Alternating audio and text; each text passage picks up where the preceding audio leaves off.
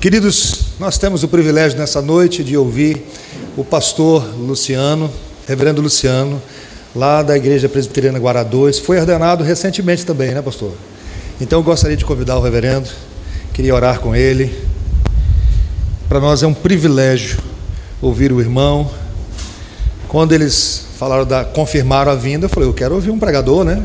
Está Queria orar com o Senhor, agradecer primeiro a Deus pela sua vida e pedir que Ele abençoe. Amém.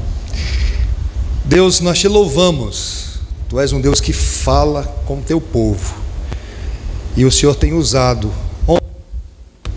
homens imperfeitos, mas o Senhor tem usado a nossa vida. O Senhor tem levantado pessoas no meio do teu povo com dons de ensino e tem dado graça. E o teu servo está aqui para te servir e servir a tua palavra. Pedimos a iluminação do teu Santo Espírito, pedimos a ação sobrenatural do Senhor sobre nossas vidas. Use mais uma vez o teu servo, edifica a tua igreja, faz resplandecer o teu rosto sobre nós. Que possamos sair daqui impactados com a tua palavra. É o que nós te pedimos em nome de Cristo. Amém. Fique à vontade, pastor.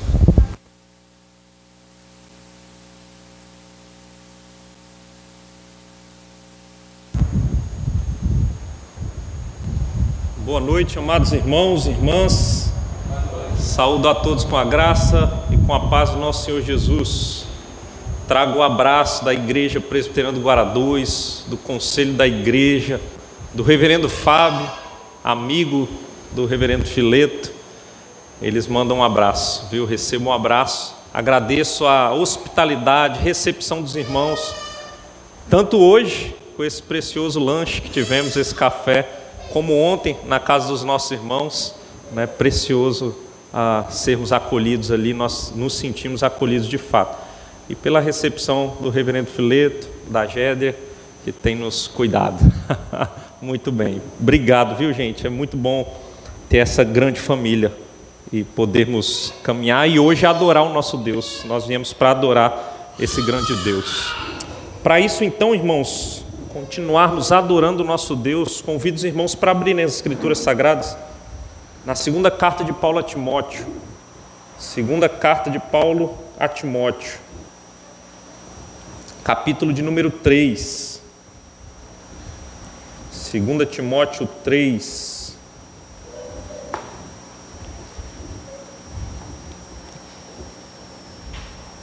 2 Timóteo 3, de 14 a 17. Eu farei a leitura, peço que os irmãos prestem bastante atenção na leitura da palavra. 2 Timóteo 3, de 14 a 17. Assim está registrado, palavra do Senhor para nós. Tu, porém, permanece naquilo que aprendeste e de que foste inteirado, sabendo de quem o aprendeste e que desde a infância sabes as sagradas letras que podem tornar-te sábio para a salvação pela fé em Cristo Jesus. Toda a Escritura é inspirada por Deus e útil para o ensino, para a repreensão, para a correção, para a educação na justiça, a fim de que o homem de Deus seja perfeito e perfeitamente habilitado para toda boa obra. Oremos uma vez mais, irmãos. Senhor Deus, amado Pai, eis aqui o teu povo, Pai o povo que se chama pelo teu nome, o povo que o adora, e só o adora porque o Senhor foi quem nos alcançou, Pai, por graça. Te louvamos, ó Pai. E neste momento em que tua palavra foi lida, Pai, será exposta, clamamos, fale ao nosso coração, Deus. Ajuda-me, ó Deus, ajuda esse pequenino pecador, ó Pai, que ousa expor a tua palavra. Ajuda-me, Pai. Eu venho no nome de Jesus, é mediado por Cristo, ó Pai é sabendo o que Cristo fez por mim, que me faz me colocar aqui, Pai. Por isso peço, me use, que o Teu Espírito me encha, Pai. Que o Teu Espírito encha os meus irmãos e irmãs, os visitantes, aqueles que aqui se encontram, Pai. Abrindo os ouvidos, e não somente os ouvidos, mas o coração, para compreenderem e viverem a palavra do Senhor. Oramos assim no nome de Jesus. Amém. Amém.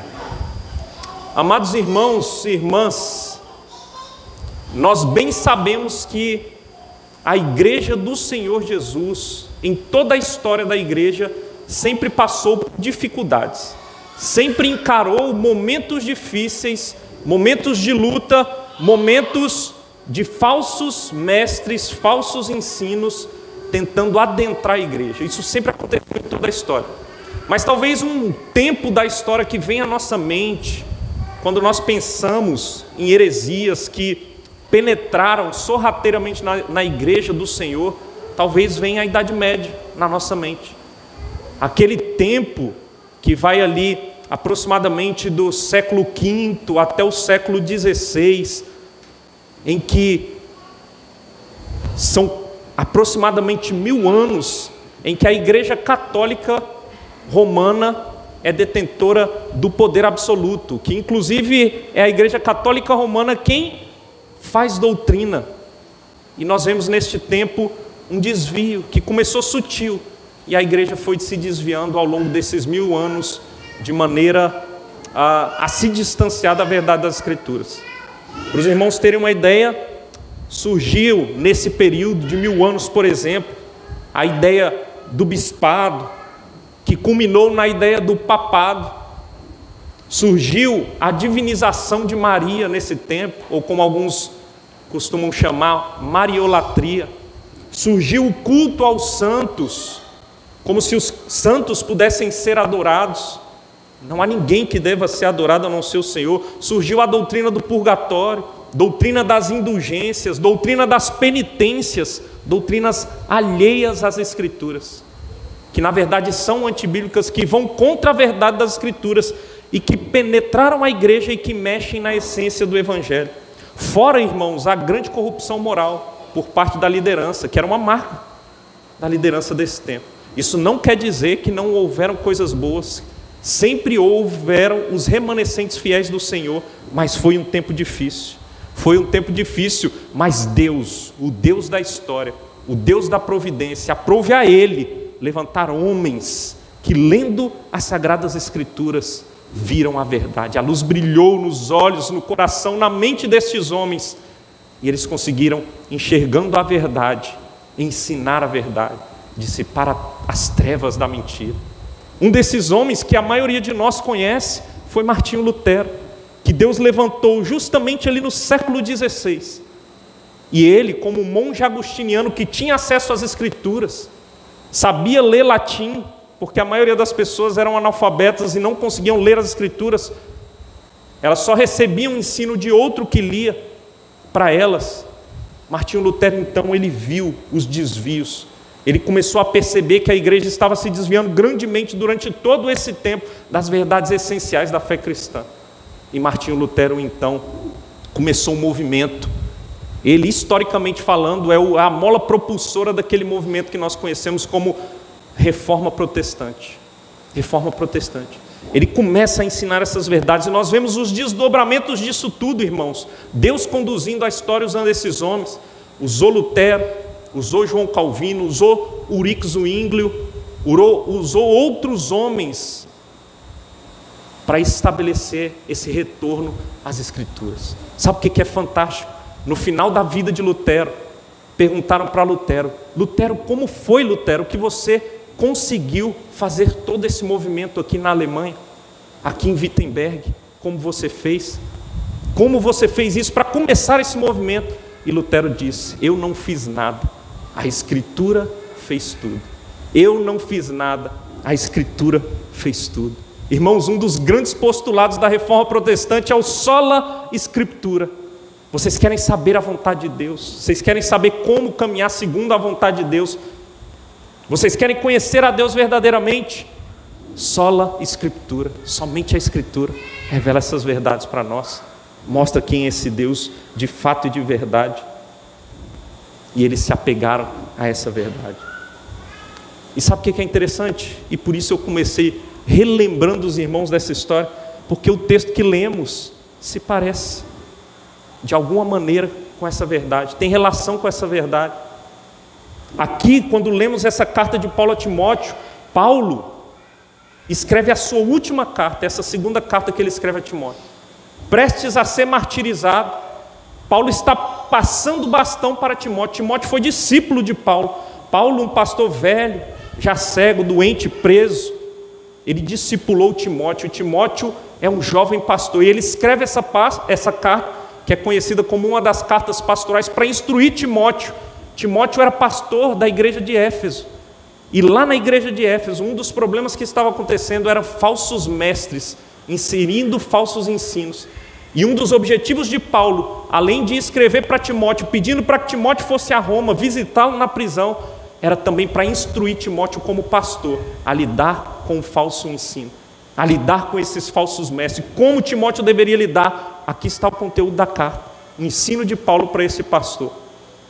E é interessante, irmãos, porque quando lemos o texto que lemos, essa perícope, essa porção de texto, Paulo ele está falando anteriormente dos falsos mestres. Olha para o verso 13 do capítulo 3.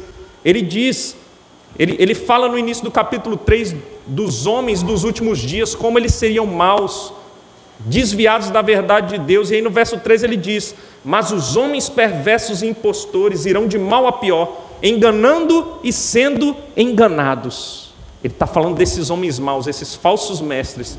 E aí ele diz para Timóteo: Tu, porém, vem uma conjunção adversativa.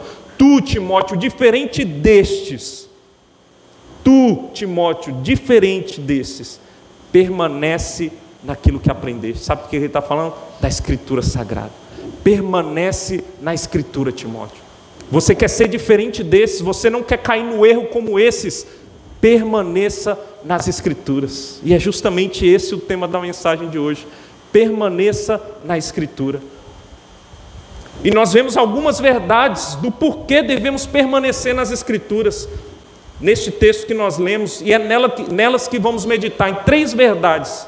em primeiro lugar, o que o texto mostra para nós é permaneça nas Escrituras, pois ela traz a mensagem de salvação. Permaneça na Escritura, porque ela traz a mensagem de salvação. Irmãos, numa só voz, leiam para mim, por favor, versos 14 e 15. 1, 2, 3, podem ler.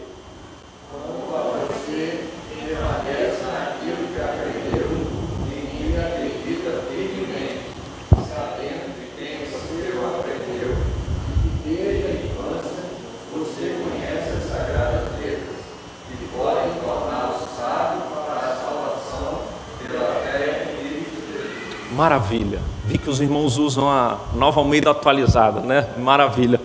É bom que a gente ah, leia em duas versões aqui, vai ser bom isso. Vocês percebem a verdade que está contida nesse texto? Paulo diz para Timóteo: permanece naquilo que aprender. Sabe do que ele está falando? Aquilo que, ele, que Timóteo aprendeu, ele está se referindo à escritura do Antigo Testamento. Era o que Timóteo tinha. E Timóteo, ele era filho de uma mãe judia e de uma avó judia. E essas mulheres ensinaram para Timóteo as verdades do Antigo Testamento. Ainda não havia o Novo Testamento composto, não havia o cânon fechado do Novo Testamento, mas ele tinha o Antigo Testamento e ele foi ensinado no Antigo Testamento. E Paulo está falando: permaneça nessa verdade que você aprendeu, naquilo que você foi inteirado, ou seja, naquilo que você tem plena convicção, que você conhece e você crê. Fica firme nessas verdades. E aí ele continua no verso, no verso 15: E que desde a infância sabes as sagradas letras, que podem tornar-te sábio para a salvação pela fé em Cristo Jesus. Mais uma vez, sagradas letras se refere às Escrituras. E é elas, irmãos, que podem, ou seja, elas que são capazes de nos dar entendimento das verdades que salvam. É aqui, na Escritura Sagrada que você tem na mão ou no seu celular, que está contida a mensagem de salvação, a mensagem do Evangelho.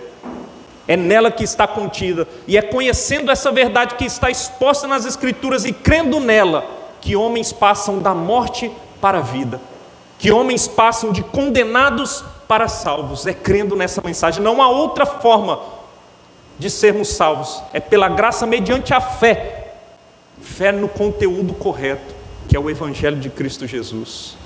Ah, irmãos, é nas Escrituras que tem esse conteúdo. É aqui que está este conteúdo maravilhoso. O conteúdo das Escrituras, ou melhor, o objetivo das Escrituras, antes de tudo, é nos apresentar essa mensagem de salvação.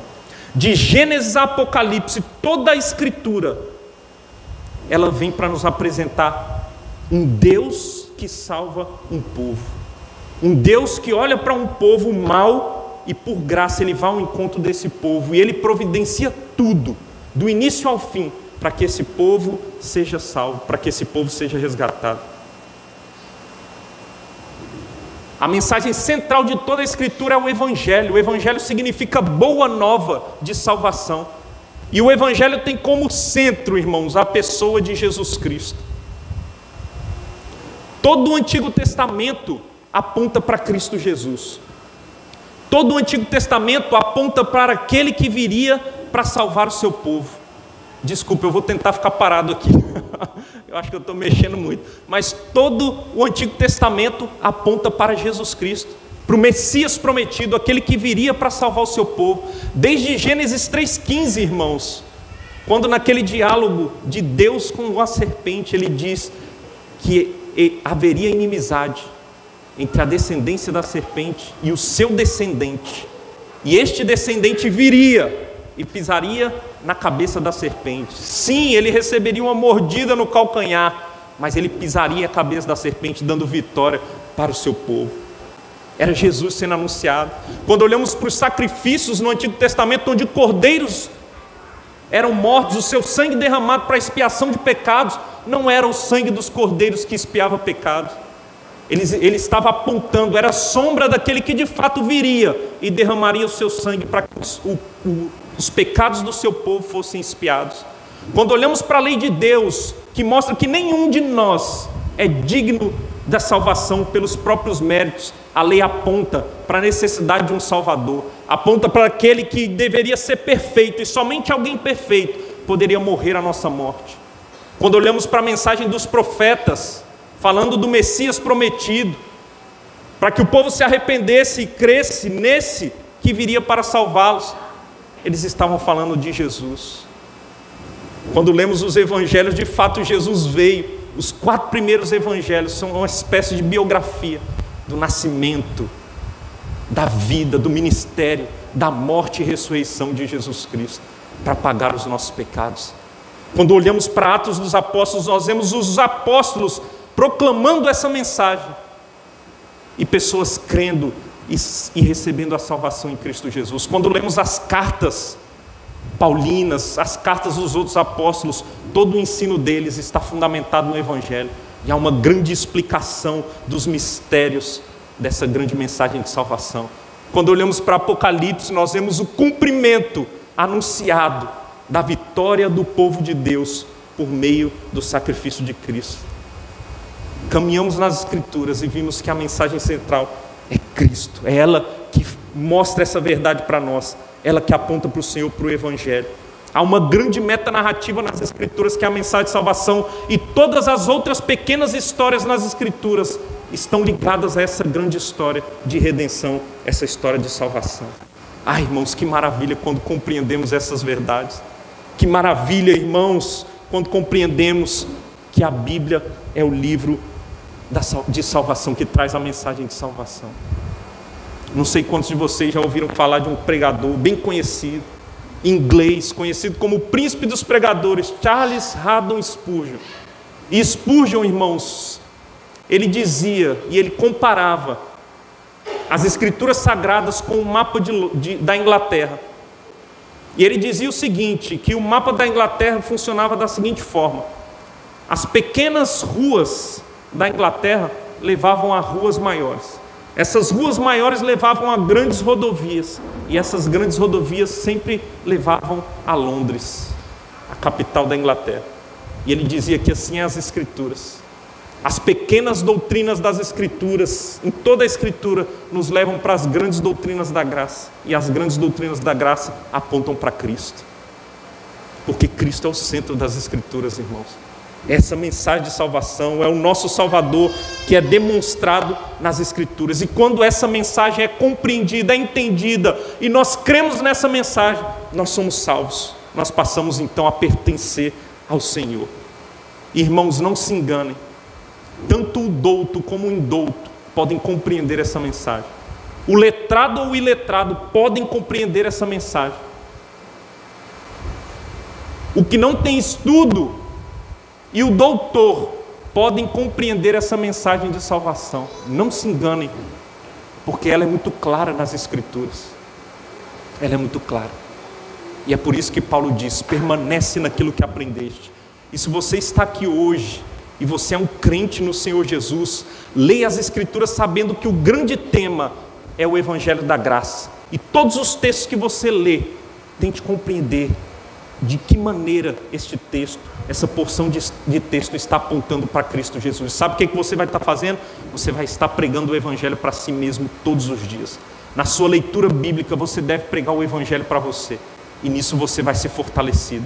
Nisso você vai ser encorajado. Quando você se lembra que o Deus de toda a glória olhou para nós, pecadores merecedores de condenação, e ele resolveu nos agraciar, descendo, se humilhando e morrendo a nossa morte, morte de cruz, morte ultrajante, humilhante no nosso lugar. Nós éramos merecedores, mas ele morreu a nossa morte. E ao morrer a nossa morte, ele nos deu vida, e todo aquele que crê tem vida eterna. Leia as Escrituras e pregue o Evangelho para si mesmo, e é todos os dias, irmãos, é todos os dias.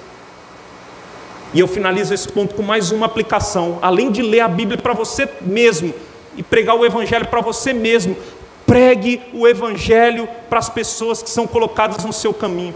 Se as pessoas com quem você convive, seus vizinhos, amigos, parentes, funcionários, eles morrerem sem ouvirem e crerem nessa mensagem, eles estão perdidos. E eles vão, eles vão pagar pelos seus pecados para todo sempre, porque pegar, pecaram contra um Deus eterno. Nós temos essa mensagem. Nós somos agora arautos de Cristo. Além de se encher dessa verdade, proclame essa verdade. E deixe Deus usar a sua vida para que através de você pessoas sejam salvas para a glória do Senhor, irmãos. Façam isso. Permaneçam nas Escrituras, pois ela traz a mensagem de salvação.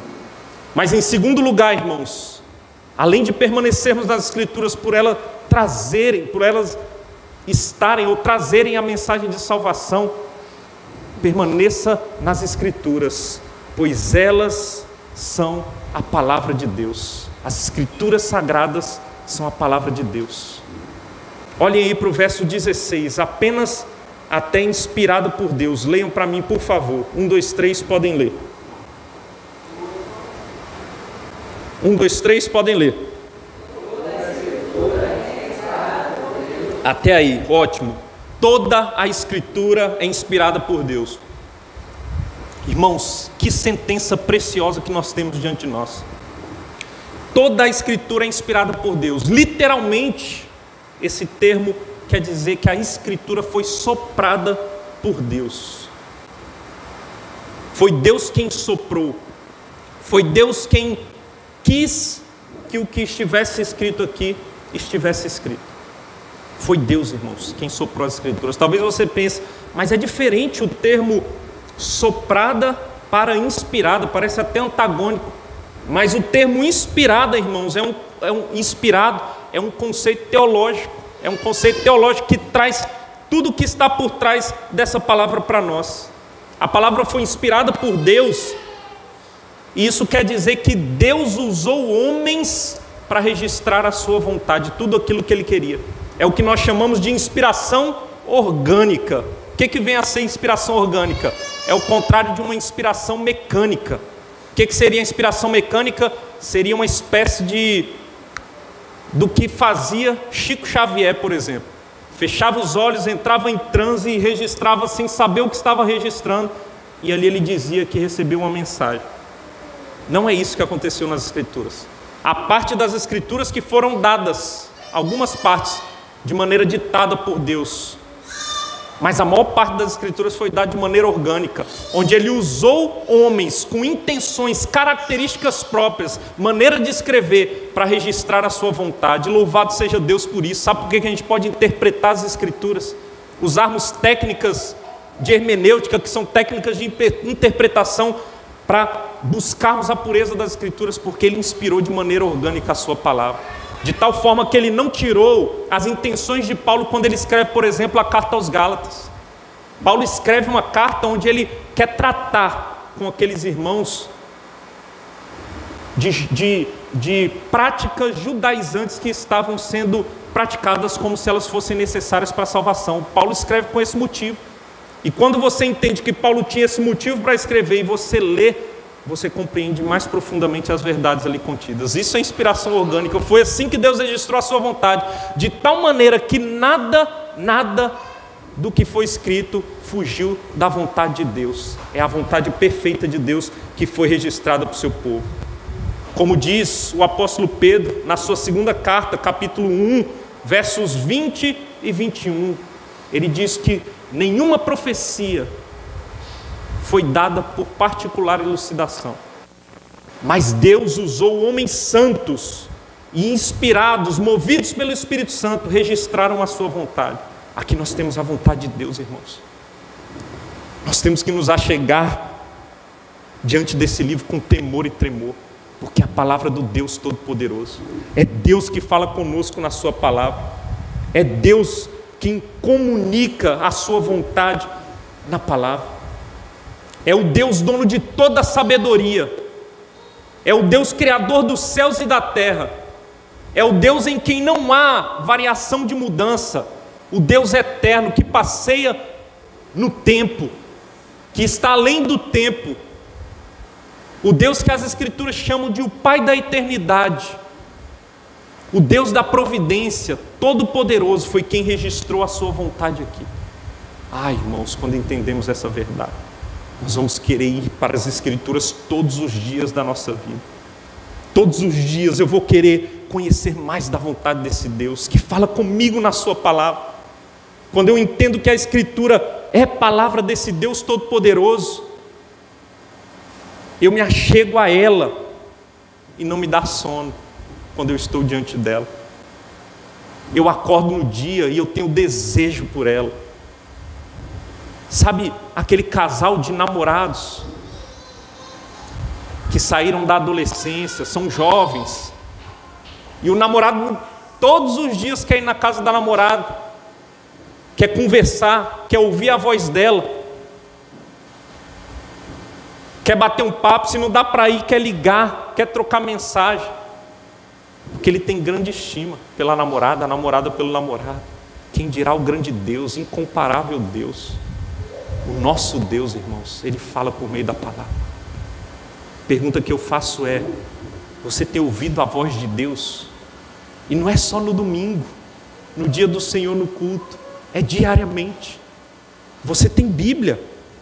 Você vai às Escrituras sabendo que é a palavra de Deus e busca conhecer esse Deus diariamente. Ele se revela para nós, irmãos. E não é, não são partes das Escrituras, é toda a Escritura é inspirada por Deus. Se na reforma protestante havia o conceito do sola escritura, havia também o um menos conhecido que era o tota escritura. Toda a escritura é inspirada por Deus. Toda ela, completamente, nela não contém erro. Quando entendemos que a Bíblia é a palavra de Deus, nós nos achegamos a ela, sabendo que ela é inerrante, que ela é infalível, que ela é suficiente para as nossas vidas, que ela é autoritativa a Bíblia falou, irmãos, ainda que eu não compreenda, essa é a verdade de Deus. E ela, irmãos, é a grande arma que nós temos contra, por exemplo, o liberalismo teológico. Vocês sabem o que é o liberalismo teológico? De maneira fácil, quando vocês ouvirem alguém questionando a Bíblia e falando que nada tem erro, isso é liberalismo teológico. Não caiam nessa mentira. Toda a Bíblia é inspirada por Deus, é palavra de Deus perfeita. Se Deus é perfeito, Ele não erra e Ele registrou a Sua vontade. Em cada palavra das Escrituras, ela é perfeita para as nossas vidas. Se alguém me diz que o homem é intrinsecamente bom, que nele há virtude, que ele é bom e que ele pode fazer o bem por si mesmo, que o corrompe, quem o corrompe é a sociedade, isso é mentira. Ainda que tenha sido, quem, quem disse isso, tenha sido um filósofo chamado Jean-Jacques Rousseau, que tantos têm tanto respeito, a Escritura diz o contrário, diz que nós somos maus, que nosso coração é mau, que nossa inclinação é para o pecado, e que se não for uma ação externa desse Deus, na pessoa do Espírito Santo em nós, nós não faremos o bem, nós não, não iremos querer Deus e as coisas do Senhor, as coisas que verdadeiramente têm virtude são boas. Vocês percebem?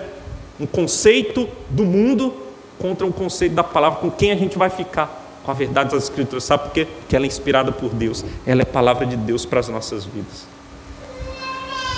Por mais que pareça erudito, irmãos, E há heresias por aí das mais diversas. Pessoas usando as Escrituras, por isso nós precisamos conhecer as Escrituras para fugirmos dos erros. Porque pessoas usam as Escrituras e distorcem as verdades aqui contidas. Mas não somente heresias que surgem da própria Escritura, há filosofias, irmãos, com cara de piedade, com cara de erudição por aí que as pessoas estão abraçando e crendo e seguindo que vão contra as Escrituras. Leiam as Escrituras, irmãos, e fiquem com as Escrituras e permaneçam nas Escrituras, porque ela é palavra de Deus. Se essa igreja, igreja presbiteriana redentor, quer ser uma igreja que adora o Senhor verdadeiramente, sabe o que, que vocês têm que fazer? O que nós temos que fazer? Permaneçamos nas Escrituras, porque ela, a Escritura Sagrada, é a palavra de Deus, é a palavra de Deus para as nossas vidas. Fiquemos firmes, irmãos. Permanecemos nas Escrituras. Mas em último lugar, irmãos, em último lugar, além de permanecermos nas Escrituras por, por ela trazer a mensagem de salvação, além de permanecermos nas Escrituras por ser ela a palavra de Deus, permaneça nas Escrituras, pois ela é útil para o cristão. Permaneça na Escritura, pois ela é útil para o cristão. Olhem para o verso 16 ainda da Bíblia de vocês. Toda a escritura é inspirada por Deus e útil, útil, irmãos, útil para o ensino, para repreensão, para correção, para educação na justiça. A ideia aqui da palavra útil, a ideia que, que essa palavrinha traz para nós é que ela é proveitosa, ela é, é que ela cumpre um objetivo. Ela cumpre um objetivo, ela tem objetivo, ela tem finalidade para o cristão. E qual é a finalidade dela? ensino. Nela nós somos instruídos. Nela, na, na Escritura Sagrada, nós somos doutrinados conforme a doutrina do Senhor. Aqui está a vontade de Deus para o seu povo. Aqui está aquilo que Ele requer do seu povo. Ela nos ensina e ela é instrumento nas nossas mãos para que nós ensinemos a vontade de Deus. Essa é a primeira utilidade da palavra, das Escrituras. Mas em segundo lugar, ela diz também que ela é útil para repreensão. As escrituras, irmãos, é instrumento de repreensão, porque essa repreensão vem daquele que não erra, daquele que é perfeito. Vem do Senhor. Ela vem e ela mostra, ela reprova nossas ações que vão contra a vontade de Deus. Ela mostra os nossos erros, irmãos. E nós temos que dizer isso. Sabe por que a gente tem que dizer isso? Porque nós vivemos num tempo onde as pessoas são politicamente corretas, onde as pessoas não querem ninguém falando do erro delas, mas ao ler as Escrituras, sabe o que, que o Senhor faz? Ele mostra os nossos erros. E quando alguém sobe no púlpito ou usa a palavra para lhe confrontar, ao invés de ser um politicamente correto que não aceita confrontação e se acha perfeito demais, olhe se de fato está fundamentado nas Escrituras, entenda que é Deus te confrontando, é Deus te repreendendo. E louvado seja Deus por Ele fazer isso conosco, irmãos. Louvado seja Deus. Mas louvado seja Ele, porque Ele sim nos repreende, mas não para na repreensão, Ele nos corrige. Ele mostra o nosso erro, mas Ele nos põe no prumo. Ele nos põe nos trilhos, no caminho correto, Ele nos restaura, Ele nos aperfeiçoa. Essa é a ideia da correção. Ele é como um pai que disciplina o seu filho, sim, mostra o erro, é duro, para que o seu filho ande no caminho correto. É isso que Deus faz conosco, que Ele nos educa na justiça, Ele nos instrui segundo a Sua vontade. É isso que significa a palavra justiça, é a justiça de Deus. Eu sei que os irmãos, há alguns aqui que gostam de pedalar, então sabem o que é uma trilha. Imagine que você está numa trilha, não de bicicleta, a pé e uma trilha complicada e você não conhece essa trilha. E ela não tem o caminho perfeitinho para você andar. Nela você pode se perder. Só que você recebe a instrução de um guia na entrada do caminho. E ele fala: você vai andar tantos quilômetros, você vai ver uma árvore tal, vai virar à direita, vai andar mais tantos quilômetros, vai passar uma montanha. Lá você vai ver um rio, depois a montanha, vai atravessar ali e te dá instrução. É isso que a Bíblia faz quando o apóstolo Paulo diz que ela é útil para a instrução, ela nos instrui no caminho que devemos andar. Mas quando estamos percorrendo esse caminho, nós erramos. Imagine que você se perca na trilha. E aí, perdido na trilha, não sabendo mais o caminho, o guia aparece e ele fala: Meu amigo, você está errado, não é esse o caminho, é a repreensão. Ele te repreende, mas imagina se o guia falasse somente assim: Orlando, você está errado, e ele virasse as costas e fosse embora. Não, ele te corrige. Sabe o que é a correção? Ele fala: Me segue, é por aqui, vamos, vamos. E é essa a utilidade das Escrituras na caminhada cristã. É como se nós estivéssemos numa grande trilha e aqui nós recebemos a instrução para caminharmos essa trilha, a repreensão, a correção, para andarmos educados na justiça, na vontade de Deus. E qual o objetivo disso tudo? Da utilidade das Escrituras para nós cristãos? É nos santificar. Ele diz, a fim de que, com o objetivo de que o homem seja perfeito e perfeitamente habilitado para toda boa obra. O homem de Deus, percebam, é para o crente se você compreendeu a mensagem de salvação das Escrituras, creu nela, você agora é dele. E sendo dele, você é santificado, aperfeiçoado no caminho dele. A ideia aqui de ser perfeito é ser capaz, qualificado, é, é ser condicionado a viver de uma determinada maneira. E perfeitamente habilitado é você ser equipado. Se você é cristão, irmão, se você é cristã, minha irmã, e você tem se enchido da palavra, permanecido nela, você está sendo aperfeiçoado refeito à imagem de Cristo. E você vai brilhar a luz de Cristo nesse mundo, você vai ser sal nesse mundo, você vai fazer diferença porque você está sendo aperfeiçoado. Para toda boa obra, e é boa obra diante de Deus, você vai fazer obras que agradam a Deus. Você vai ser ofendido pela sua esposa e você vai conseguir perdoar a sua esposa, porque você está sendo aperfeiçoado. Você vai lembrar que você foi, você foi perdoado na cruz do Calvário quando você merecia ser condenado e você vai ter condições de perdoar. Quando você levar uma fechada no trânsito, você não vai revidar, você vai pagar o mal com o bem, porque as Escrituras nos instruem. E quando você cometer o erro, você vai entender, porque a Escritura nos instrui, que você pode pedir perdão ao Senhor e que nele, em Cristo Jesus, você é perdoado. Vocês percebem como a Escritura é instrumento para nos santificar? Pergunta que eu faço: você tem sido santificado? As pessoas que convivem com vocês, olha para você e diz: fulano é diferente do que ele era antes. Fulano está mudando, fulano está tendo uma transformação, ele parece uma outra pessoa. Isso é sinal de que você está sendo santificado. E como disse o Senhor Jesus na sua oração sacerdotal, orando pelos seus discípulos, ele disse: santifica-os na verdade, a sua palavra é a verdade. Você quer ser santificado? Permaneça na verdade. Busque a verdade do Senhor, compreenda a verdade, seja diligente em estudar a verdade do Senhor. E homens e mulheres santos, irmãos, resistem ao falso ensino. É por isso que Paulo instrui Timóteo, ensina as Escrituras, permanece nela e ensina porque os falsos mestres vão ser combatidos, o engano vai ser dissipado do meio da igreja do Senhor. Se a igreja presbiteriana redentor quer caminhar firme, e percebam, irmãos, ouçam a instrução de Paulo: aquele que pensa estar de pé, cuide para que não caia. Deus tem abençoado, mas fiquem firmes. Sabe como é que a gente fica firme? De joelhos na presença dEle.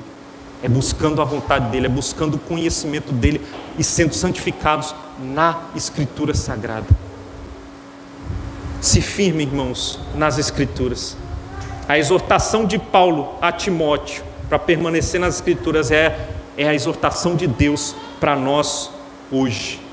E se assim vivermos, vamos agradar a Deus, dissipar todo engano e glorificá-lo com nossas vidas.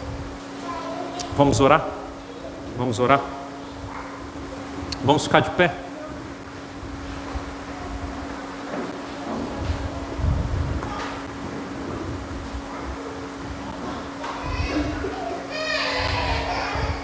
Oremos, irmãos. Senhor Deus, amado Pai, te louvamos pela tua palavra, Pai.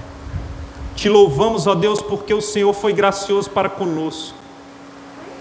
E o Senhor resolveu, Pai, de maneira maravilhosa, deixar o teu santo livro para nós, para o seu povo. Te louvamos, ó Deus, porque é neste livro, na palavra do Senhor, palavra que é inspirada, palavra perfeita, inerrante, é que temos a grande mensagem de salvação, Ajuda-nos, ó Deus, a nos firmarmos nessa mensagem e a proclamarmos essa mensagem para que outros também sejam alcançados e sejam salvos por crerem na grande salvação que recebem em Cristo Jesus, no Deus que se fez homem. E aqueles, ó Deus, que creem no Senhor, e aqueles que passarem a crer no Senhor, se tornando então filhos do Senhor, que sejam santificados, porque a tua palavra é útil para nos ensinar, para nos repreender, para nos corrigir, nos educar na justiça do Senhor, para que sejamos aperfeiçoados, santificados, refeitos à imagem do nosso Salvador Jesus Cristo. Ajuda-nos, ó Pai, e que nós, como servos do Senhor, sejamos modelados para que reflitamos a tua glória, a tua luz nesse mundo de trevas, Pai. Ser com cada irmão, com cada irmã aqui presente, ó Pai. E por fim, eu quero rogar ao Senhor, se veio alguém aqui hoje, ó Pai, neste culto, que ainda não rendeu a sua vida aos pés de Cristo, que não creu em Jesus Cristo como seu único e suficiente Salvador, que o Senhor salve hoje, ó Pai, que essa pessoa creia, se arrependa dos seus pecados, ó Pai, passe a viver uma vida para o inteiro agrado do Senhor permanecendo firme até o fim na Santa Escritura, na Escritura Sagrada, na palavra do Senhor. Assim nós oramos no nome de Jesus. Amém. Amém. Amém.